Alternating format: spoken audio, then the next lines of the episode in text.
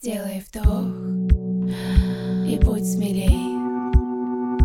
Вдохновение придет скорей. Сделай вдох и будь собой. Вдохновению не нужен другой.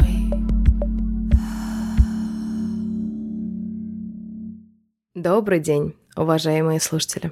С вами психолог, ведущая подкаста «Вдохновение» Анна Нечаева. Сегодня я хочу поделиться с вами одной из удивительных теорий, которая поможет нам лучше понять, как любить своего ребенка и создать гармоничные отношения с ним. Речь пойдет о теории Росса Кэмпбелла.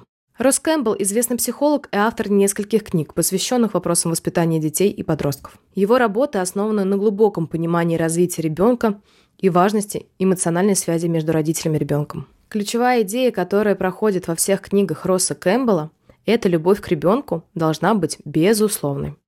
Это значит, что мы должны любить своего ребенка независимо от его поведения, успехов или неудач.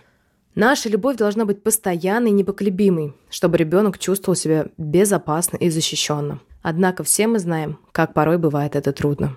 Также Кэмпбелл подчеркивает важность понимания индивидуальности каждого ребенка. Он утверждает, что каждый ребенок уникален и имеет свои особенности, интересы и потребности. А наша задача как родителей – обратить внимание на эти особенности и поддерживать ребенка в его уникальном развитии. Приведу вам несколько примеров из книг Росса Кэмпбелла, которые помогают родителям лучше понять своих детей. Например, в одной из его книг он рассказывает историю о мальчике, который постоянно проявлял агрессивное поведение и имел проблемы в школе. Родители пытались наказывать его и тем самым изменить его поведение. Но это только усугубляло ситуацию. Кэмпбелл предложил родителям изменить свой подход и начать проявлять более понимающее и эмпатичное отношение к ребенку. Они начали проводить больше времени с ним, слушать его, пытаться понять его чувства и эмоции. В результате мальчик начал проявлять больше позитивного поведения и улучшились его отношения с родителями. Другим примером из книг Кэмпбелла может быть история о девочке, которая испытывала большую тревогу и страхи. Родители пытались убедить ее, что нет причин для беспокойства, но это не помогало. Кэмпбелл предложил родителям использовать технику активного слушания и эмпатии. Они начали задавать девочке открытые вопросы, чтобы она могла выразить свои чувства и эмоции. Также они поддерживали ее, когда она испытывала страхи, и помогали ей разработать план их преодоления. В результате девочка постепенно преодолела свою тревогу и стала более уверенной. Какие же есть способы понять своего ребенка?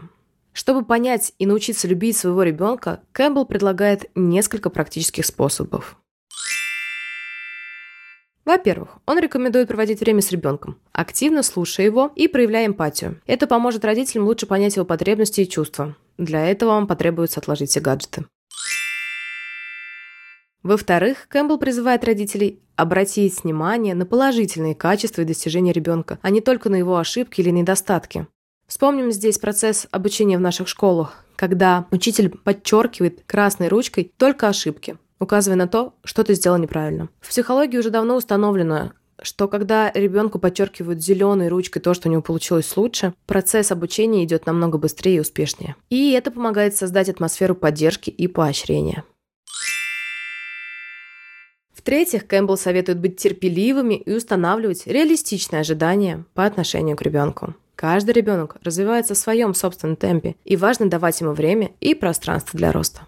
Сделай вдох и будь смелей. А теперь перейдем к практике. Хочу предложить вам практическое упражнение, которое поможет вам и мне, как родителю, развить более глубокую эмоциональную связь с ребенком.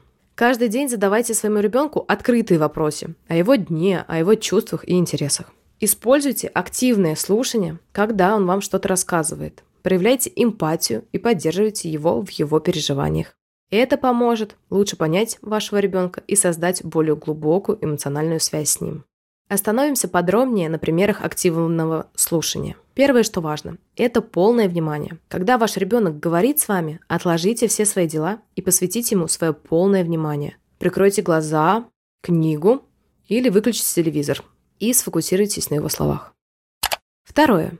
Подтверждение и повторение. Подтверждайте и повторяйте слова или фразы, которые говорит ваш ребенок, чтобы показать, что вы внимательно слушаете его. Например, если ваш ребенок говорит «я очень расстроен», вы можете ответить. Ты говоришь, что ты очень расстроен. Звучит смешно, но поверьте, это помогает понять любому человеку, не только ребенок, что вы его слышите и слушаете.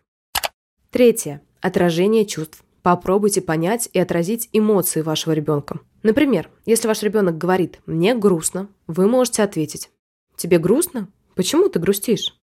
Четвертое. Используйте открытые вопросы. Задавайте вопросы, которые помогут вашему ребенку выразить свои эмоции, мысли и чувства более подробно. Например, вместо того, чтобы спрашивать «как прошел твой день?», вы можете спросить, что интересного произошло в твоем дне. Пятое. Поддержка и поощрение. Поддерживайте ребенка в его высказываниях и идеях, показывая, что вы верите в него и цените его мнение. Например, вы можете сказать «Я слышу, что ты очень старался. Ты сделал отличную работу». Эти примеры активного слушания помогут вам развить глубокую эмоциональную связь с вашим ребенком и создать атмосферу поддержки и понимания. Выводы. Сегодня мы обсудили некоторые примеры из книг Росса Кэмпбелла, которые помогут родителям лучше понять своих детей и развить с ними более глубокую эмоциональную связь. Мы узнали о важности проявления понимания и эмпатии к ребенку, а также о значении активного слушания и поддержки в его эмоциональном развитии. Кроме того, мы обсудили несколько практических способов, которые помогут родителям научиться любить своего ребенка и создать атмосферу поддержки и поощрения. Надеюсь, что эти советы и примеры окажутся полезными для вас в вашем родительском путешествии. Сделай вдох и будь смелей. И в заключение – Конечно, у каждого родителя свой собственный путь и свои уникальные методы воспитания. Однако я призываю вас обратить внимание на теорию Росса Кэмпбелла и его книги. Они помогут нам лучше понять наших детей, создать гармоничные отношения и полюбить их такими, какие они есть. Благодарю вас за прослушивание. Будьте любящими и заботливыми родителями. И не забывайте, что ваша любовь – самое ценное, что вы можете дать своему ребенку. А если вы не справляетесь сами, мои контакты есть в описании.